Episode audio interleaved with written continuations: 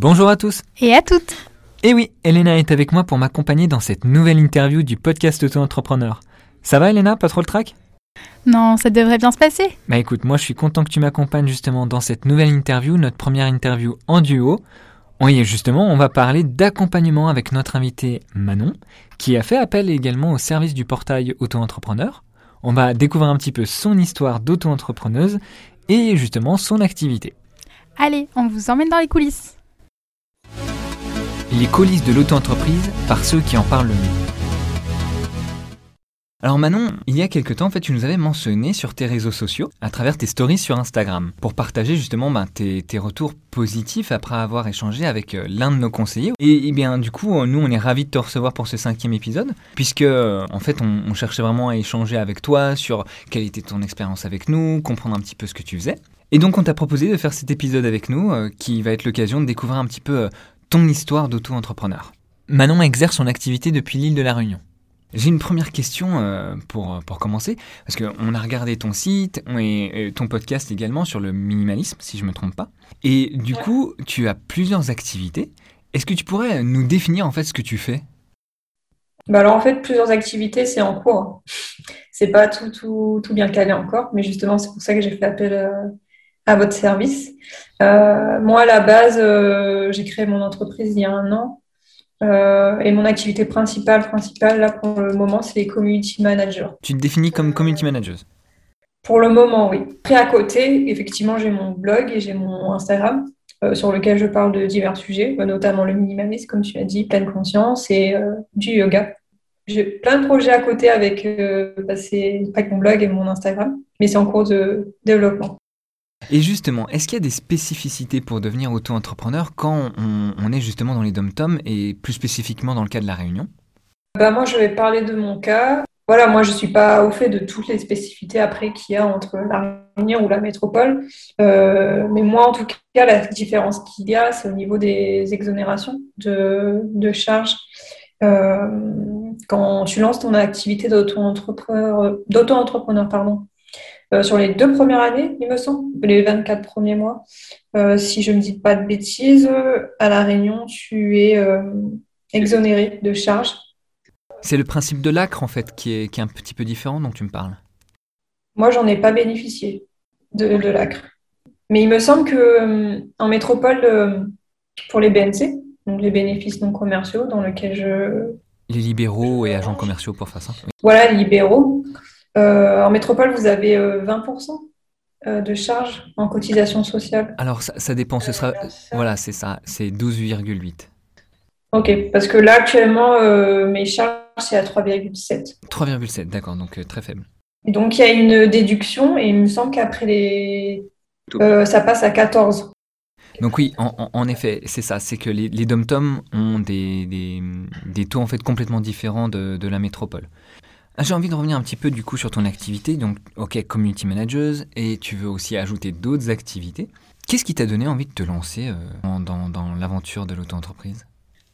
Euh, Il y a un an de ça, euh, j'étais salariée dans une agence de communication, et donc mon métier c'était le même, c'était community manager. et avec le Covid et aussi mes envies de liberté et d'aller bah, entreprendre, euh, j'ai pu négocier euh, une rupture conventionnelle en mars euh, 2020, ce qui m'a permis ensuite bah, de créer mon entreprise. Donc, c'est vraiment parce que j'avais envie de quitter le monde de l'agence et d'aller faire mes preuves bah, par moi-même. Je pense que beaucoup de, de, de personnes se rejoignent là-dessus. On, on, te sent également sur le bien-être. Est-ce que tes prochaines activités que tu souhaites ajouter justement ont, ont un rapport avec le bien-être ou... Ouais, euh, j'aimerais bien euh, lancer mon activité de professeur de yoga. Donc c'est en cours. Voilà, c'est pour ça que, que j'avais fait appel à vous euh, la semaine dernière. Voilà, ça. Je vous ai appelé pour, pour avoir plus de renseignements sur ça, justement. Et comment ça s'est passé, justement, ton échange avec le conseiller? Bah, Très bien. Je pensais pas que ça aurait duré aussi longtemps. Mais c'est vrai que, comme je disais, je ne suis pas très, très à l'aise sur, bah, sur toutes ces questions d'administratif, ce qu'il faut faire est-ce qu'on est dans le bon droit? Est-ce qu'on que c'est légal de faire ça? Donc c'est vrai qu'il m'a vachement aiguillé sur euh, ce qui était possible de faire. Ma spécificité, en fait, c'était, euh, comme j'ai mon activité principale de community manager, je voulais annexer euh, une seconde activité de professeur de yoga. Mais aussi, comme j'ai pour ambition de vendre des programmes en ligne, des produits numériques, en fait, euh, c'est posé la question de quelle activité je devais annexer en fait. Est-ce que c'était professeur de yoga? De, de définir ton activité. C'est ça, c'était définir mon activité. Du coup, c'est à moi de voir ce que je dois faire. Est-ce que je dois me lancer plus dans le professeur, dans le l'activité de professeur de yoga, donc qui est une activité libérale, ou sinon faire appel à la chambre de commerce, euh, m'inscrire pour pouvoir euh, lancer mon site e-commerce. Et qu'est-ce qui, euh, qu'est-ce qui t'inspire le plus justement sur la partie yoga Parce que c'est, on, est d'accord, moi aussi j'ai été community manager, c'est un métier un peu stressant, on le sait, on, a des horaires un peu difficiles parfois. Toi, j'imagine peut-être encore plus depuis la réunion si tu travailles avec la métropole. du coup, est-ce que c'est pour contrebalancer les réseaux sociaux que tu te lances dans le yoga ou est-ce que c'est quelque chose que tu pratiquais depuis longtemps? Euh, Le yoga, j'ai commencé avant, avant de créer l'entreprise, mon auto-entreprise. Et du coup, c'est un ajout euh, passion, finalement? Euh, Ouais, c'est ça. C'est, euh, je me suis pris passion pour cette pratique bah, qui change la vie. quoi. Ça change tellement la vie que j'en ai voulu, bah, que j'ai envie que ça soit mon métier. Quoi. Enfin, en tout cas, une partie de mon métier. Après, je sais pas si je garderai mon activité euh, de community manager euh, encore longtemps, parce que comme tu disais, c'est un métier assez spécifique. Euh, ça demande vraiment d'être connecté tout le temps en cas de souci, d'assurer la modération des commentaires, des messages. Et c'est vrai que tout le temps avoir l'écran tous les jours, bah moi ça, ça commence un peu à avoir un impact sur moi en fait. Et j'aimerais avoir un, un, métier ou un second métier qui puisse me permettre d'exercer autrement que par les écrans. Donc passion et aussi bien-être pour toi. Et en plus, avec le statut, du coup, ça te permettrait euh, de peut-être d'en vivre, du coup, à terme.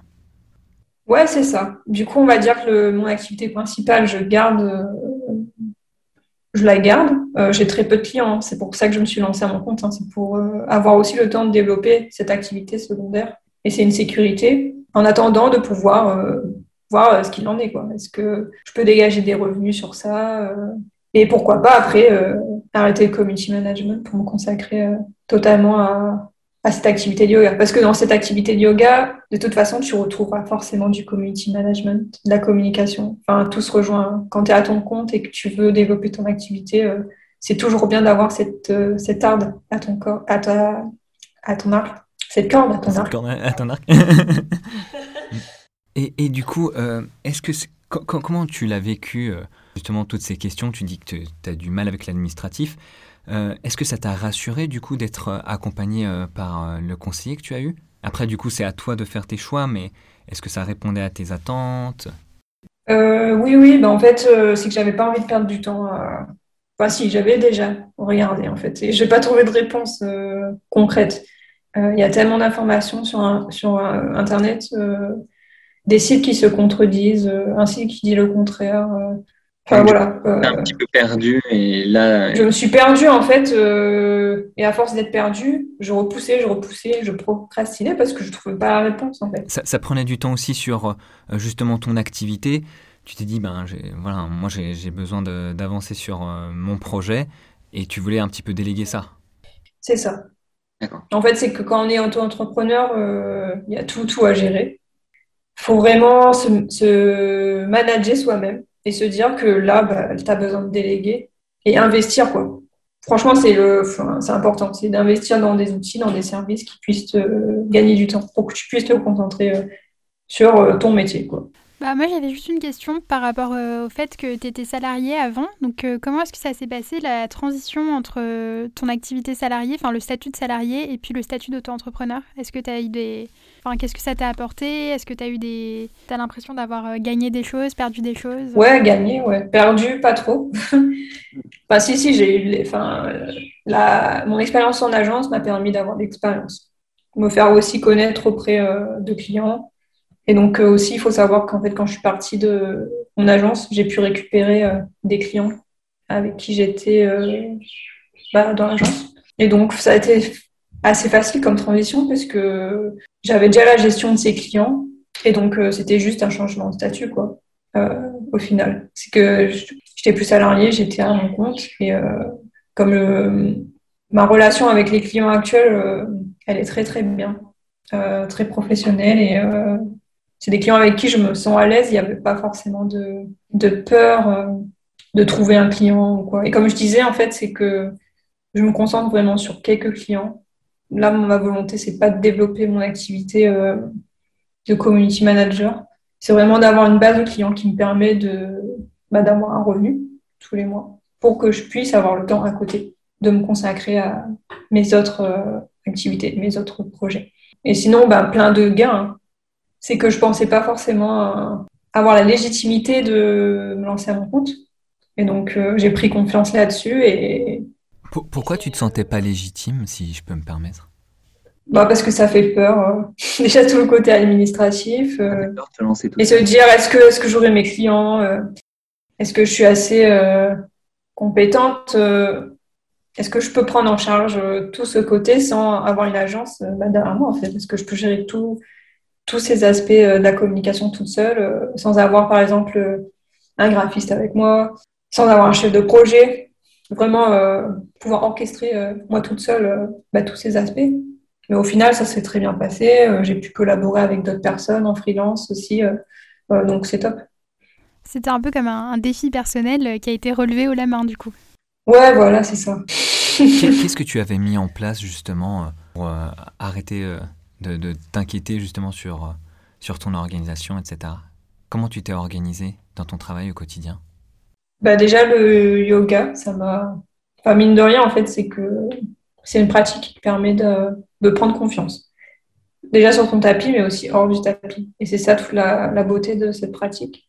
Euh, donc ça m'a vachement aidé euh, bah, dès le lancement, en fait, parce que c'était comme un, un refuge, un pilier que j'avais avec moi tout le temps il n'y avait pas forcément d'organisation. Euh. c'est surtout le fait de pouvoir gérer mon emploi du temps euh, sans contrainte, quoi. Pouvoir pratiquer le yoga, par exemple, le matin et l'après-midi, euh, me concentrer sur les clients, ou l'inverse, ou pas du tout le yoga et gérer tous les clients sur une seule journée quand c'est le rush. Mais en fait, je voulais aussi avoir une liberté de mouvement. Peut-être cette année, j'espère. C'était un de mes projets de me lancer à mon compte et de pouvoir exercer à distance en digital nomade. Euh, donc j'espère pouvoir cette année euh, voir comment la situation évolue, euh, mais pouvoir faire mes formations de yoga, parce que j'ai toujours envie d'en savoir et d'en apprendre plus à Bali, et exercer à côté mon métier de community manager. Donc ça, c'est un des projets. On sait pas, je ne sais pas si ça se fera cette année, mais... C'est intéressant aussi d'avoir cette perspective justement de, d'avoir un peu le côté euh, effectivement donc euh, l'activité de community manager qui te permet de dégager un revenu mais aussi euh, le fait d'avoir cette liberté de pouvoir te concentrer et développer ton projet qui est aussi ta passion. Je pense que c'est vraiment intéressant que ça va vraiment inspirer justement des gens qui, qui se demandent en fait comment faire pour vivre de leur passion. bah, fait justement peut-être que avec le statut d'auto-entrepreneur, ce qui est, ce qui est bien, c'est que tu peux arriver à concilier les deux de manière beaucoup plus enfin beaucoup plus facilement que si euh, qu'avec une activité salariée euh, avec des horaires très stricts et euh, et je pense que c'est c'est une perspective qui est vraiment intéressante. Ouais, c'est ça. Enfin, franchement, le, le statut d'auto-entrepreneur, c'est c'est un super, c'est une super belle opportunité pour, se lancer parce qu'il n'y a pas de contraintes en fait. Sauf si les contraintes, les croyances qu'on peut se mettre à nous-mêmes en fait, c'est des freins qu'on se met à nous-mêmes et qui nous empêchent bah, d'y aller. Mais c'est vrai que la création du statut, enfin, la création du statut déjà est hyper simple. Donc j'étais passée par vous. Euh, c'était hyper euh, accessible comme service, euh, c'était très rapide. Et voilà, ça permet vraiment de se concentrer sur d'autres aspects de la création d'entreprise, par exemple démarcher les clients, créer ses documents de, de vente, son portfolio, voilà, pour attirer de nouveaux clients. Vraiment, c'est laisser cet aspect déléguer ce service et se concentrer sur son activité euh, au lancement. Écoute, j'ai une ultime euh, question à te poser, Manon. Est-ce que tu aurais du coup un dernier mot euh, pour les personnes qui hésitent à se lancer?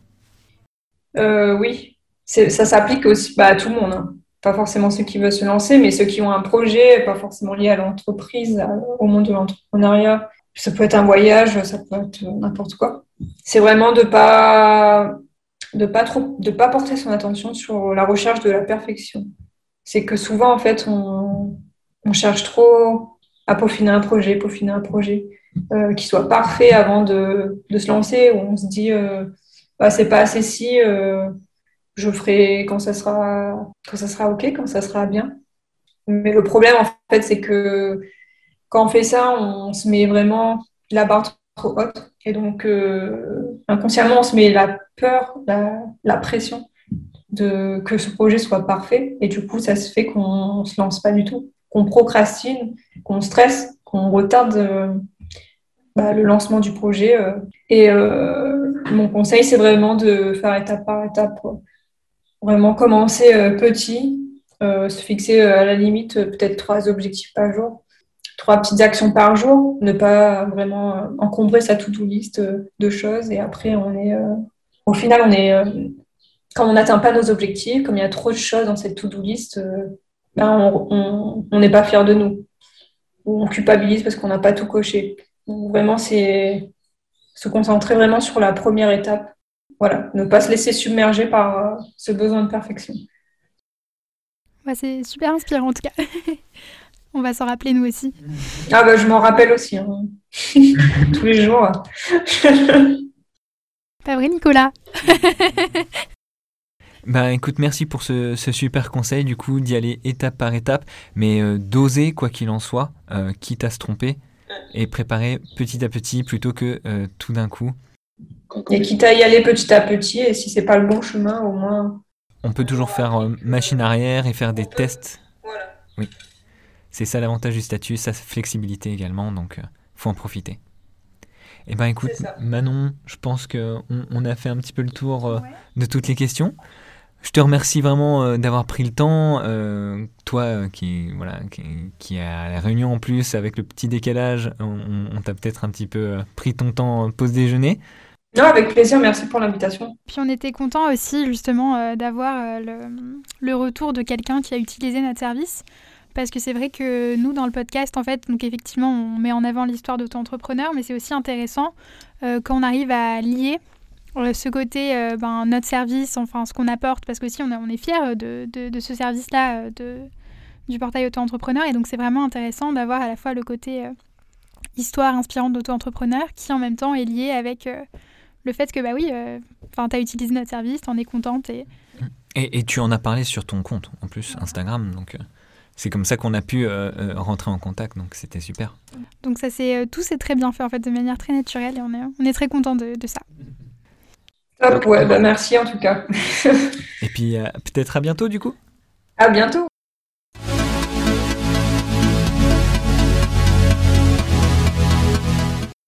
Et bienvenue de l'autre côté du portail. On remercie Manon d'avoir participé à notre épisode. Alors c'était vraiment intéressant de voir comment quelqu'un peut passer du statut de salarié à auto-entrepreneur, mais en conservant tout de même la même activité et euh, la liberté que ça lui a apporté. Bon, par contre, avec cette liberté, euh, il y a aussi des inquiétudes qui, s'installent, notamment euh, tout ce qui concerne les formalités administratives. Justement, Manon avait fait appel à notre service à la fois dès la création de son auto-entreprise, mais aussi pour trouver des réponses à ses questions quotidiennes et ajouter une nouvelle activité, son activité passion. On a justement pour cela notre service assistance euh, qui permet à tout auto-entrepreneur déjà lancé euh, de euh, nous poser leurs questions. Notre équipe sera ravie d'y répondre. Et pour terminer cet épisode, nous vous proposons un sondage. La question, est-ce que vous verriez exercer votre emploi salarié actuel en tant qu'indépendant? On attend vos commentaires, vos réponses, vos réactions et on vous dit à bientôt sur tous nos réseaux.